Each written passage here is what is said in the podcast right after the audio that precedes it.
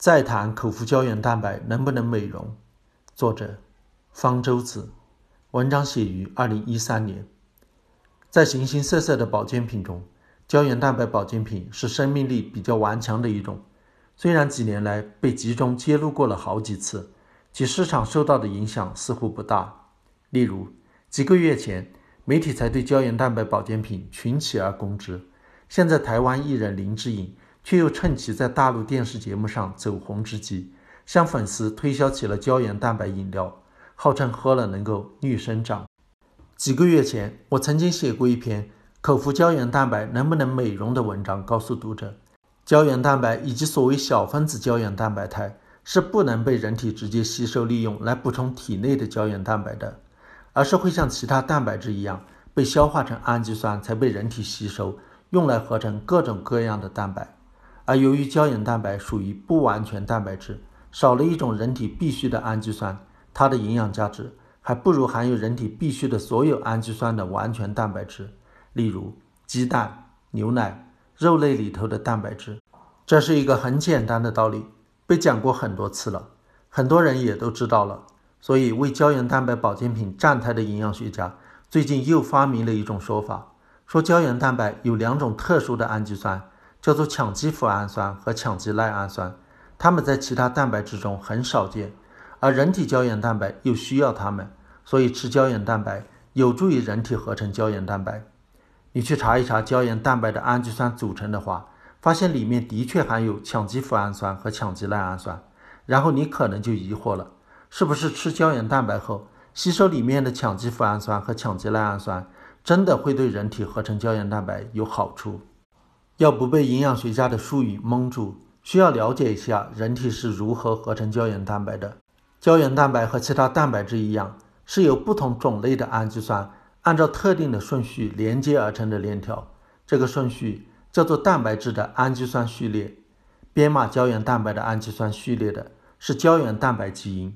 胶原蛋白基因是 DNA 的一个片段。要合成胶原蛋白的时候，先拿胶原蛋白基因作为模板。合成一段 RNA，这样胶原蛋白的序列信息就从 DNA 转移到了 RNA，这个过程就叫做转录。那段 RNA 叫做信使 RNA，信使 RNA 到了细胞内合成蛋白质的工厂核糖体，在那里以信使 RNA 为模板，把氨基酸一个个连接起来，这个过程叫做翻译，意思是把遗传信息翻译成了蛋白质氨基酸序列。氨基酸不会自己跑到信使 RNA 上，需要另一种 RNA 转运 RNA 来帮忙，由它们把氨基酸带过来，安插到信使 RNA 模板上。一种转运 RNA 只能运送一种氨基酸，不同的氨基酸需要有相应的转运 RNA 分别来运它们。氨基酸按照序列连接了一条链，但这还算不上是胶原蛋白。胶原蛋白有很特殊的结构。它是由三条链拧在一起形成的。如果只是简简单单的把新合成的三条链放在一起，形成的结构很不稳定，需要先对链里的两种氨基酸脯氨酸和赖氨酸做一番改动，把它们的一个氢原子去掉，换上羟基，变成羟基脯氨酸和羟基赖氨酸。这个过程需要羟化酶来催化，还需要消耗维生素 C。所以，如果一个人体内缺乏维生素 C 的话，胶原蛋白链的强化过程受影响，不能形成稳定的胶原蛋白，进而不能形成牢固的结缔组织，就会引起皮下、黏膜下出血，出现坏血病。可见，人体胶原蛋白中羟基脯氨酸和羟基赖氨酸是在胶原蛋白链已经合成以后，再对其中的赖氨酸和脯氨酸进行强化而形成的。在合成胶原蛋白链时，用到的原料是脯氨酸和赖氨酸。而不是羟基脯氨酸和羟基赖氨酸。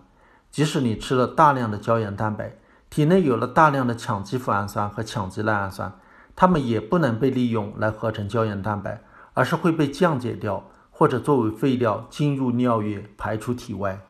上面提到，一个胶原蛋白分子是由三条链拧在一起组成的，胶原蛋白之间彼此又能纠缠在一起，组成胶原蛋白纤维，进而形成了牢固的结缔组织。如果在水中把它们加热，蛋白质变性，链分解开来，就变成了液体。冷却后，胶原蛋白链就又会卷曲纠缠，只不过不像合成胶原蛋白时那么有序，而是杂乱的和水结合，变成了一团胶状物，成了肉冻。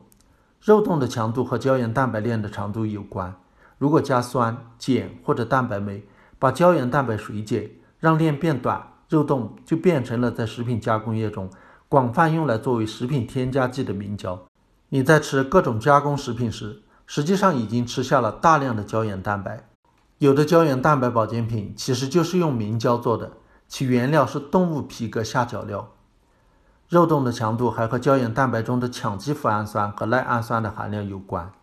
你可能注意到，猪肉、牛肉、热水鱼的肉容易形成肉冻，而冷水鱼，例如三文鱼、金枪鱼、沙丁鱼的肉不容易形成肉冻。就是因为冷水鱼胶原蛋白的羟基脯氨酸和赖氨酸的含量低，所以它的胶原蛋白的稳定性差。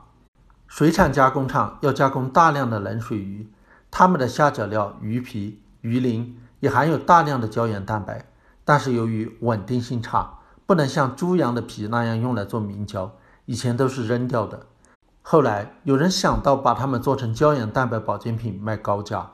目前市场上高端的胶原蛋白保健品。就是所谓鱼胶原蛋白饮料，其原料就是水产加工厂废弃的鱼皮、鱼鳞，进行简单的水解、过滤处理，加上香精，就是几十倍暴利的保健品了。